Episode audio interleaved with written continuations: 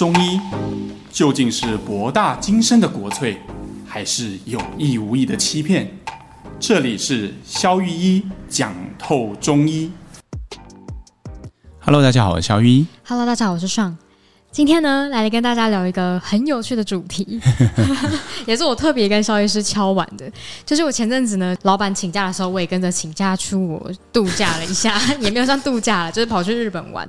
然后因为我去日本的时候，前两天就觉得就身体没有很舒服，然后喉咙一直很卡。结果一去之后呢，搭了红眼班机，哇，不得了，喉咙就是超干。你说你搭什么班机？红眼班机啊，就是半夜凌晨到日本。哦，这叫红眼班机哦。啊，对对对对对对，哦，反正就是一个很操劳的班机，来回都这样子。然后因为我刚去的时候第一天，不知道是日本的天气的关系，还是我身体真的还没有很好，我的喉咙就非常的干痛嘛，有点干痛的感觉。嗯此时呢，我就想到，在萧医师直播的时候有提到，他在那个冲绳时候救他朋友，是在那个日本的药局买了日本的汉方的中药。嗯、我就想说，嗯，我应该也算是有一点点就是基础知识，我应该知道我要选哪一个。然后我就去药局、嗯、看到那个麦门冬汤。然后我就想到说，哦，对，因为我喉咙很干痛，应该是麦门冬可以润喉嘛。因为之前那个跟一个那个声音教练录过一集，有提到这一招，那、嗯、我就记起来，就很神奇。我买的时候啊，我以为它会很蛮大包，因为台湾的中药不都是。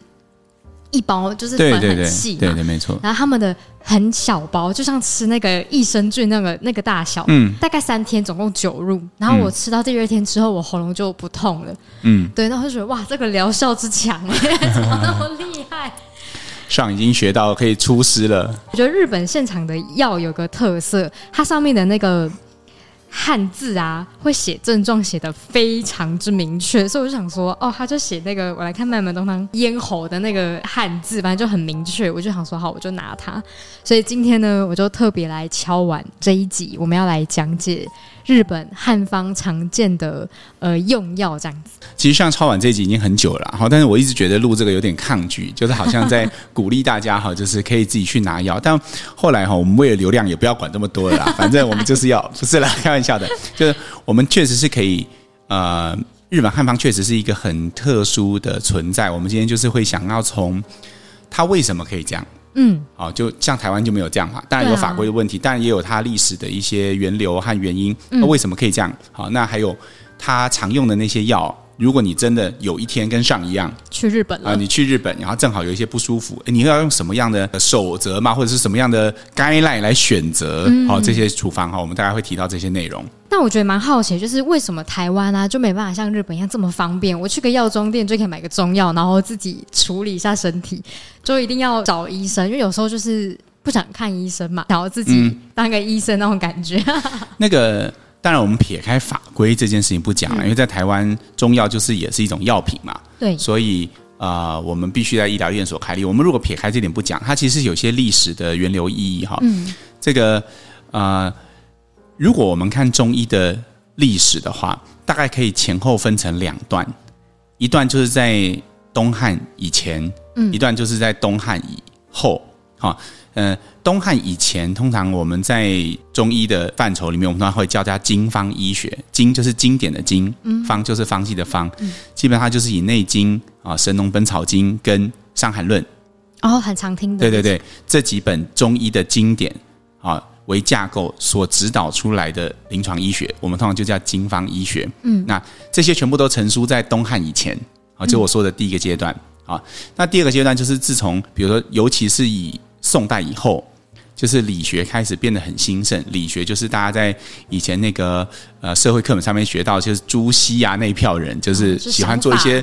思考，思考，对，那这些，因为这些这些思考在理学发展之后，开始变得非常的兴盛，于是他们也带着中医往不同的方向前进。所以他们具体就是不同方向是哪里不一样？他为什么会有这个分野？可以这样说吧，就是说东汉以前的经方医学其实是非常古朴的。古朴的意思就是说，它其实是比较是有一分证据说一分话啊。比如说公式感，对对，比如说呃 A 症状，嗯，B 症状，C 症状，然后加上什么脉，然后肚子怎么样，然后就开什么处方啊。那至于原因呢？没有原因。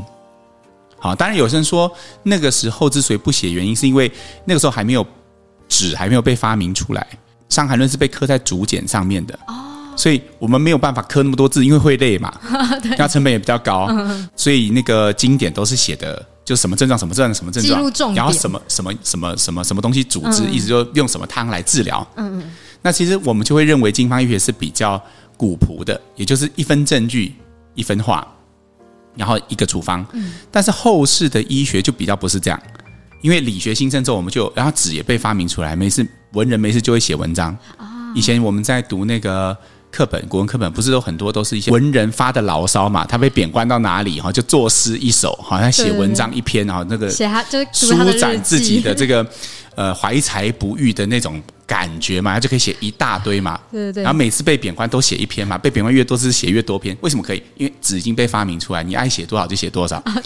就有点像现在连纸都不用了，你可以上网打出一篇嘛，所以废文就会满天飞嘛。对对对，对吧？没错没错。所以是随着这个记录的这个成本的降低，嗯，所以大家抒发自己心智的这个成本就会变高嘛。所以中医也会融入了更多故事跟想象的空间，嗯，比如说什么阴阳啊。什么八卦啊，哦，两仪生四象啊，那个是宋代那之后的，哦。具体有把这些内涵融入医学的内容，其实是宋代以后啊，因为他们想的多了，他们想的多了嘛。那甚至有些他可能同时，因为以前的读书人很厉害嘛，他们是琴棋书画嘛，又是兵法家，像王阳明就是，他又是一个可以带兵打仗的人，然后他也是中医。所以他也会把他兵法的思想，比如他可能布阵的时候，他会布什么阵啊？他也会把这个阵法的思想也融入他的用药。哦，你可以说这是一种文化的荟萃吧。但就是简单来说，中医就不再是本来经方医学那个古朴的面目，它融入了更多本来不属于中医内涵里面的东西。它它逐渐从一个医学偏向更像一个哲学和文化的淬炼的综合体。哦，所以就是说以。东汉以前都是比较实际的那种感觉。对对对，那你知道日本人当初在学习汉代的时候，他们不是从从唐代就派了很多人回来？对对对对。那他们日本人就是一个，其实他们就很像东方的德国人嘛。他们就是蛮注重证据跟很严谨的民族嘛，是吗？对时间呐，对于各种，所以他们普遍对于我们那些抽象思考比较没有任何的兴趣，嗯、就是我们那种诶坐在那边去想那些什么呃，就是什么左升右降啦，什么这些哲学思维，他们有兴趣，他们反而就对经方医学非常着迷。哦，他们喜欢那种有实证感的，然后有一个逻辑，有一个逻辑的。所以刚刚上不是提到吗？那个麦门弄上上面。它就是会标示出几个关键，比如说咽喉，对，比如说肝，呃、对，那这几个就是我们在经方医学在辨证这个麦门冬汤时候一个重要的指针。哦，好，那所以通常麦门冬汤我们什么时候用？我们就是用在比如说感冒后，它通常不是第一天，就不是曾经很痛的时候在用的，它通常是比较偏向中后段，可能第二天、第三天，哎，你剩下一点点咳嗽，好，喉咙干，可是你。感觉上你又咳不太出个什么东西哈，那这个时候你就符合所谓的麦门冬汤症，也就是经方医学很古朴的面目。所以我觉得赌对了，因为那时候我出国前确实有感冒，我要找你看病，然后后面药吃完了。对啊，那就是他专门我们很常用来处理感冒后遗的咳嗽，就像这一阵子 COVID，如果你身体的热不是很盛，我也经常使用麦门冬汤给患者作为。啊、呃，就是 COVID 后遗症咳嗽的收敛的处方，嗯，对，所以呃，我们也是借着这个处方呢，去跟大家说明，诶，为什么日本的汉方可以放在架上？因为如果适应症是很很明确的，那当然我们就可以把它写的写好，让民众自己去选择嘛。嗯，对。但是如果适应症是不明确，比如说里面会有很多呃脉要怎么样啦，或者是说有很多什么五脏气血阴阳虚啊，那当然。你光是看同一个中医师，每一次都要调整嘛，对不对？他他指导的那个理论就是不一样的，嗯，对。所以他们根本的逻辑不同，导致呢，就是日本是可以现场这样子选购自己要的药，这样。对对对，那我们今天就是根据这一套来跟大家讲几个。常见的处方会依据什么关键来做选择？但是一定要先提醒一下，如果你选择了之后，你吃下去没有好，你还是要看医生的。哦、对，这也仅限于你在日本真的应急的时候使用，没错没错，因为台湾不可能这样让你拿药的。嗯、好，那我们刚卖的门冬汤算是有解释完了，我们来看一个，呃，日本啊架上超多、超级无敌多，各个牌子一定都会出的葛根汤。哦、对啊，葛根汤是日本人最喜欢用的感冒第一方啊哈、嗯。那原则上。葛根汤就是桂枝汤加上葛根跟麻黄嘛，哈，那它的呃适应症大概是长这样子，哈，它是呃头痛，哈，颈项会痛，尤其是颈部到上背这个地方会有很明显的一个僵硬的感觉，好，然后再来，通常排便会稍微有一点软散，嗯，你可以想一个场景，是不是常常感冒的第一天？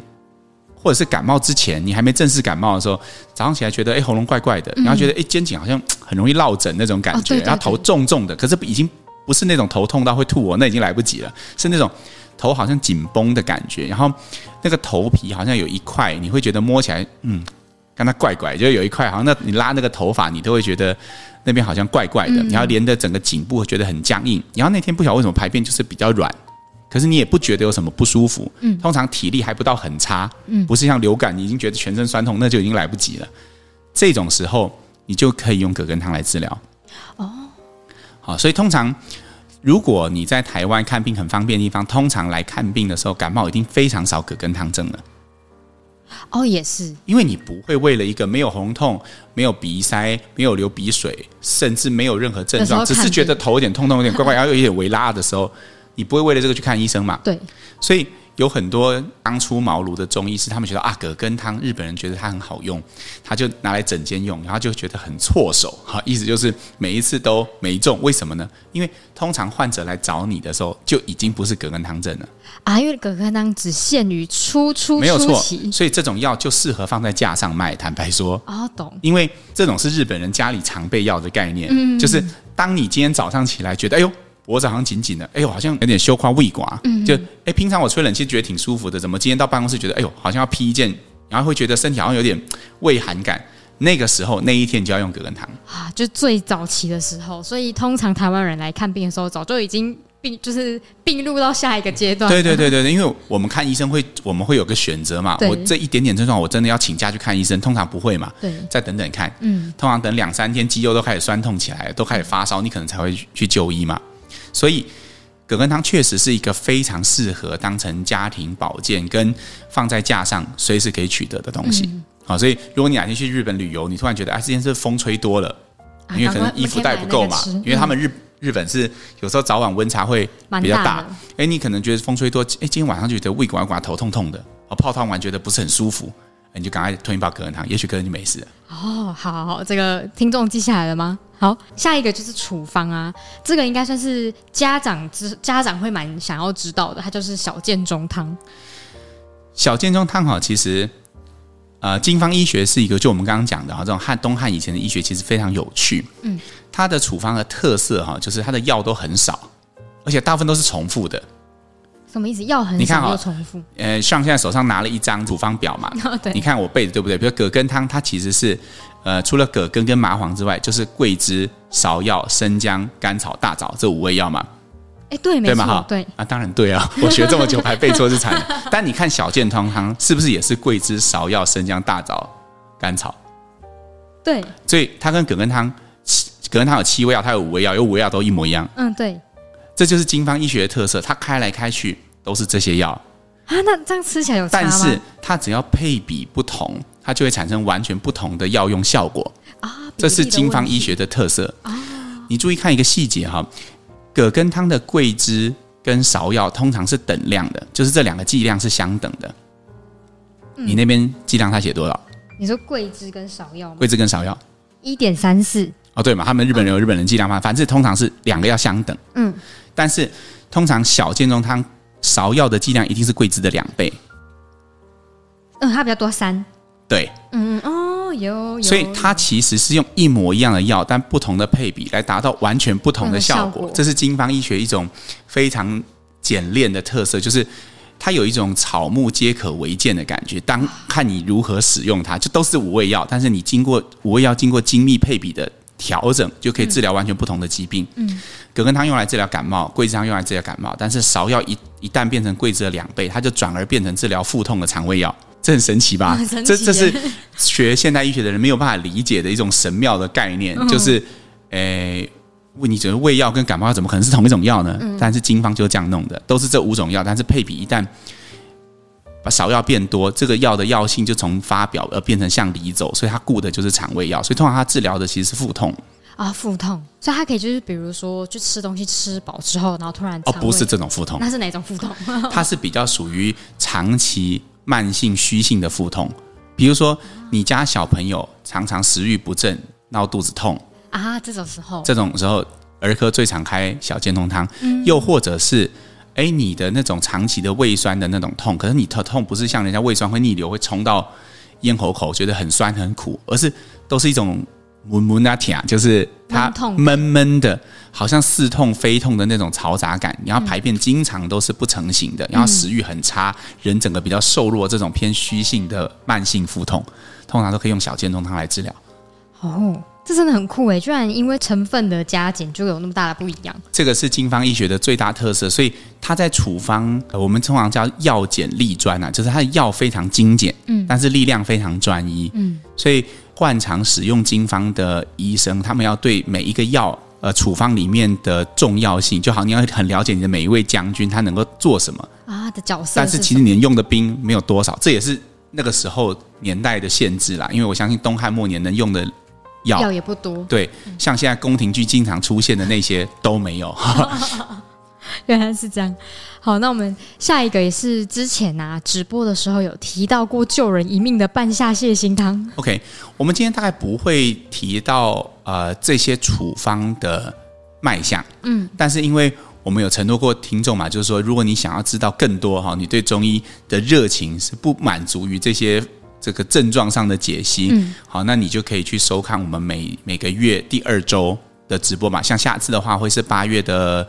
对，八月九号嘛，哈，每个月第二个星期三嘛，哈。对，第二个星期三晚上八点。晚上八点，那我们在里面会讲详细的卖相，但今天我们就在节目里面我们不会提。我们来提半夏泻心汤的那些主要的症状是什么？最重要就是胃痛。所以，难道它这是急性胃痛吗？对，它其实大部分都是急性的胃痛。好，它大概是这样。呃，通常半夏泻心汤我们会记上中下三组症状。嗯，好，上面通常就是口破、痘痘。哦。睡眠差，嗯，这三个哈，中间的话通常就是，比如说像胃酸、胃痛，然后胃胀，嗯，胃酸逆流这些都可以啊。嗯、那底下就是拉肚子，嗯，还、哦、是拉肚子，对，所以你可以想象，一个急性肠胃炎的时候，半夏泻心汤是一个非常好用的处方，因为你只能上面想吐，下面拉肚子，然后觉得口干舌燥、嘴巴破，哎，很明确哦，这是半夏泻心汤症。嗯，所以那个时候我记得我的朋友在日本，他突然之间急性胃很痛的时候。我就找了这个处方给他，好像也是第二天他就已经在酒精放题了啊，就完全没有问题啊，继续喝继续玩哈。那看得出来日本的那个药啊，也是那个感觉很精简又成分好像很不错哦。这个哈就是很有趣，就是我觉得日本人他们确实做事都做得很极致啊，嗯，就他们对品质这件事情真的是非常的注重。我之前有认识一些就是有在做采购，因为所有的药材其实都产于中国大陆嘛，对，他们有在中国做采购的一些。呃，朋友，嗯，他们就会分享，最上等的药永远都是被日本人包走的。哇，他们真的很厉害。但是为什么他们这样做？你如果去日本买过半夏泻心汤，很贵啊。哦，对，我我吃的那个慢门东汤也不便宜。对啊，它其实里面就只有三包，它每一每一每一小袋装里面其实是三五颗而已吧，也没有多少颗，就等于吃三三四可能就没有了。对，但是它卖的价钱很高，也是因为这个终端价格，所以他们在前端的采购，他们当然要最好的东西啊。所以也是因为这样，通常如果你真的看得准啊，根据经方医学的准则，你选择了足够正确、准确的经方的时候，效果其实是很快的，嗯，甚至不会输给西药。下次你去日本，如果不幸肠胃炎，可能烧肉吃多啦，哈，或者是乱吃东西吃多啦，路边吃多啦，冰淇淋，像我去日本，我最喜欢到每个点都去买冰淇淋来吃嘛，哈，每个点都一支啊，那可能就会开始肠胃炎。对，这个时候。我觉得你除了去买他们的，因为他们也很多西药可以买嘛。对，半夏泻心汤会是你另外一个好的选择。我我相信他给你的那个疗效不会输给西药。对，对，大家如果不信的话，可以试试看。对对对对，可以试试看。好，那最后一个呢，也是台湾人应该蛮常听到的处方，叫做当归芍药散。当归芍药散哈，如果给各位一句话，就是它就是日本人的四物汤。哦，好，结束。日本人呃，台湾人哈，就是。啊、呃，只要月经不顺，就会吃。隔壁妈妈也知道要给你吃素不辣嘛，就是四物汤嘛。没错，没错。那日本人没有四物汤的，嗯、因为四物汤就是我刚刚说的，它就是宋代以后的处方啊。但是当归扫扫伞就是那个年代的四物汤，嗯嗯，但它也是我个人临床上比四物汤还要更常用的调经的地方。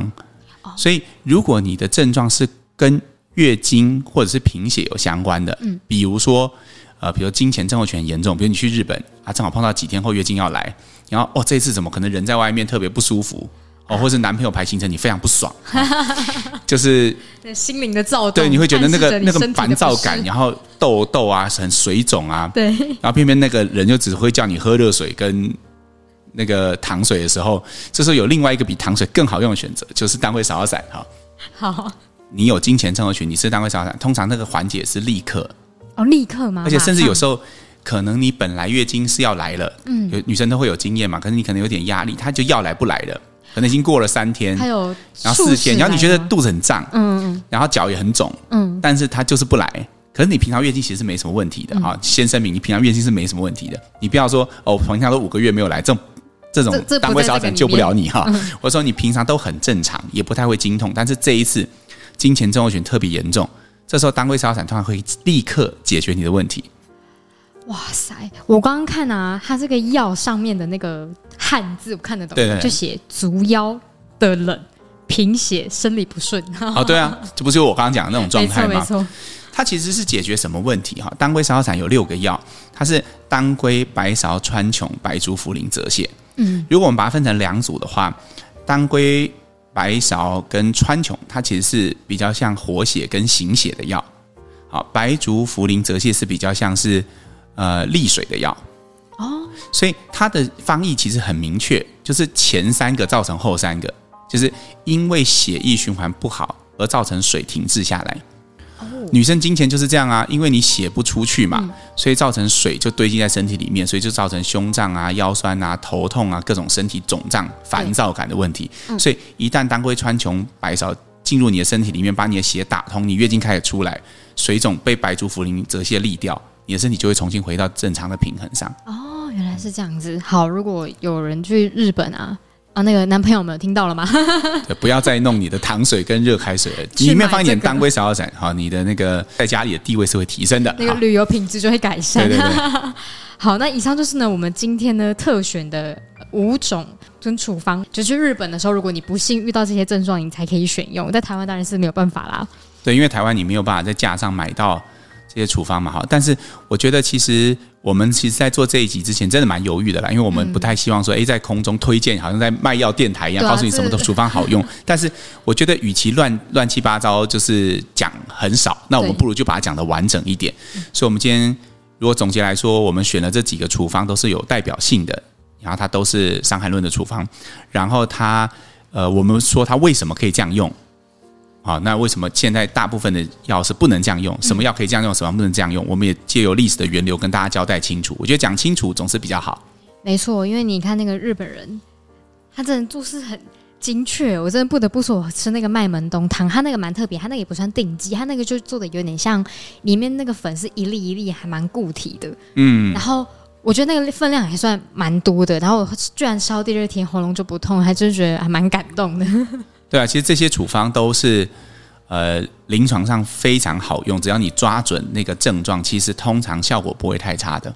没错，好，那就来进入我们今天的念留言的时间。好，有个听众询问呢，关于老一辈啊，都会说吃中药时就不要吃一些萝卜或是白菜的这种东西，请问它真的会影响到中药的疗效吗？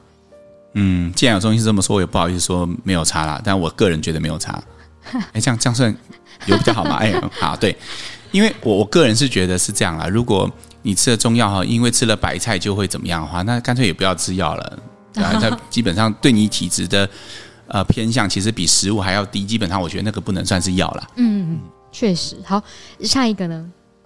他说：“想要请医师啊，有机会的话可以分享关于瘦子的体质分类吗？因为他听过胖子的那一集，因为他自己是吃不太胖，然后肠胃排便不能成型，他怀疑自己是水气太重吗？然后骨架也很小，所以他想要让他自己看起来有肉一些。好，做个不负责任的建议哈。如果你去日本，小健通汤就是为你所设计的哈。慢性的腹泻，体态比较小哈，瘦弱，其实这种是。”蛮典型的。你可以试试看，比如说你试个半个月、一个月吧。那如果说，哎，你发现你的排便慢慢就成型了，然后体重开始慢慢回升，嗯、基本上就 OK。那如果你想要确定一点，你们要去日本，你也可以找你巷口的中医师。通常我觉得这一类型的处方会对你有帮助。嗯，好，那瘦子的体型分类哈，其实为什么我们没有做？因为瘦子通常比较多种。哦，比较多种哦。最常见的就是小健中汤这一类型的。嗯，所以你看嘛，你可以把你自己想象成一个登短廊失败的人，是吗？就是他，你的体态就是比较，就是比如说体态就是比较小啊，长不胖，哦，没有办法长肉。啊，那个然后。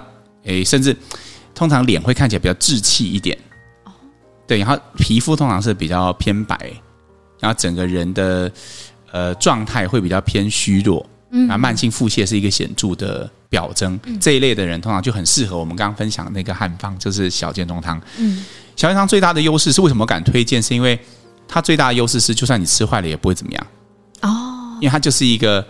呃，我刚刚说了嘛，芍药加倍以后，它就进到你的肠胃道，它是一个慢性调养方，嗯，它不太会有呃辩证偏差之后会会怎么样的问题，比较没有这一类的问题，嗯、所以你可以先试试看，或者到巷口中医师去看。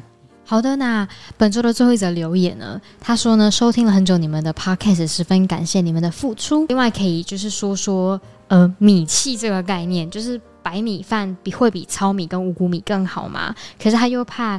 白米是太精致的加工，这样子。只要你有足够的膳食纤维来源，其实你不见得要从米上面去弄糙米啊、五谷米这些东西。我觉得其实这个是还好的，嗯，除非你对于这些精致淀粉，你是会有一些身体会有一些发炎反应，比如有人吃起来会特别累啊，或者他皮肤状况会变得不好，那另当别论。但如果你是正常的，我觉得没有特别需要去注意这些东西，我不认为会有差别。好的，那以上就是本周的留言。然后呢，我们八月九号呢会有直播，在晚上的礼拜三晚上的八点。那欢迎大家能一起来那个小雨讲透中医的 FB，跟大家一起跟我们一起就是来聊聊天这样子。好，好，那就大家就是我们直播上见哦。好，我们下次再见了，拜拜拜。